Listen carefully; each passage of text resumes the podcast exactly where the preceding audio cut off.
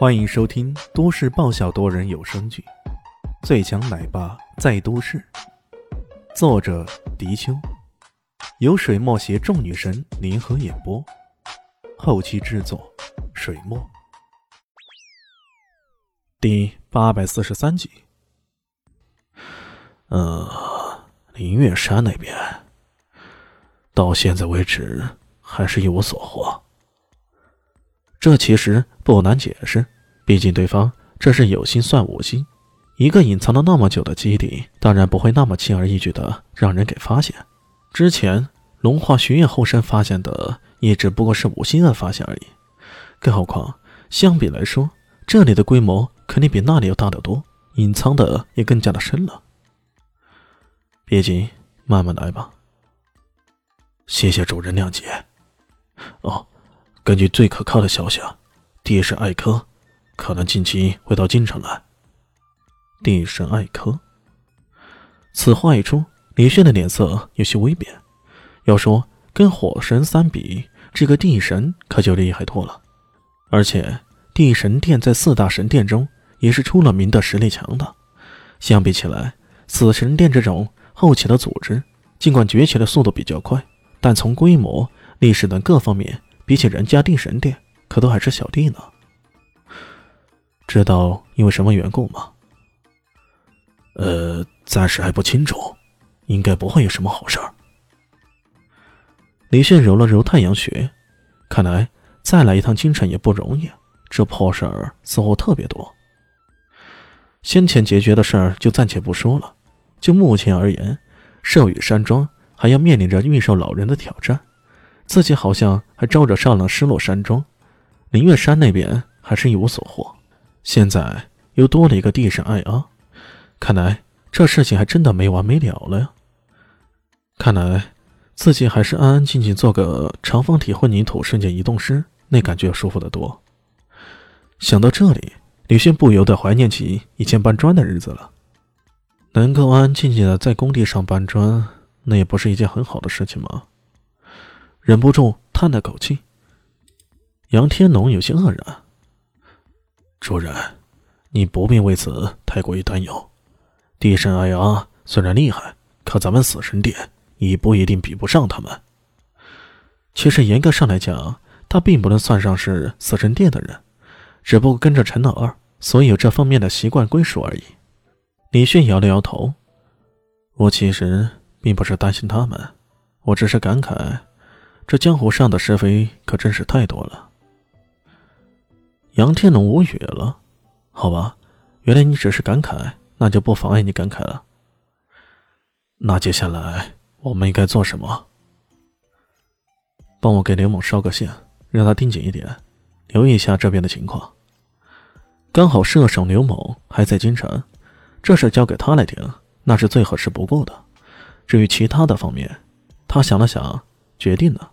等下打个电话给伊西斯，这小妞好像在明珠市也歇了好久，让她过来练练手，那也好。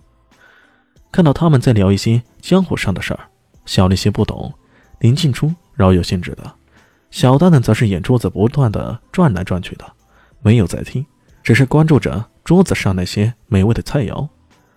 聊了好一阵子，才终于散了。四人终于回到寿宇山庄，还没进门呢，突然听到。身后有人说道：“呃，大侠，请留步。”我靠，这什么年代了，居然还有人称大侠？回头一看，居然是屠妖猴。这家伙不是已经逃出去了吗？怎么现在还在这儿？看到这边诧异的眼神，屠妖猴有些喃喃的说道：“我有件事儿想请你帮忙，麻烦大侠了。”李炫皱起眉头，不过想了想。这家伙是失落山庄的敌人，自己跟失落山庄好像连续两件事儿，关系都已经不咋地了。如此来说，敌人的敌人也就是朋友了。那好吧，我不叫什么大侠，有什么就直接说吧。我叫屠妖猴，是昔日古武世界四大猴之一。当日我们四兄弟齐心协力，曾经在江湖上闯下了不少的名头。不过有一次，我们无意中因为一把钥匙，与失落山庄的王伟志发生了冲突。等等，你刚刚说那人叫什么名字？李炫瞳孔猛缩，猛然问道：“王伟志。”是他。李炫时隔多日啊，终于再次听到这人的名字了。原来他竟然是失落山庄的人，难怪他当日如此保密，为了保住山庄的秘密，宁愿自己而亡。继续往下讲。好，当时啊，我们为了一把钥匙，跟王伟志起了冲突。当时我们没料到。他背后的势力居然是失落山庄，就轻易的把他给打跑了。后来失落山庄向我们来报复了，一群高手来围攻我们，四兄弟一死三伤。回忆起往事，涂鸦猴的脸上满是哀伤之意。李炫却想起了另一回事他所说的那个钥匙，自然也是打开藏仙山的那把寒铁钥匙了。后来我们在其他宗门长辈的。寒暄之下，跟对方签下了玄门关约定。李炫隐隐记得之前慕容四公子也提到这个，这到底是啥意思啊？所谓的玄门关约定，那意思是我们几人要结脉封印，将自己的内劲实力控制在化境以下。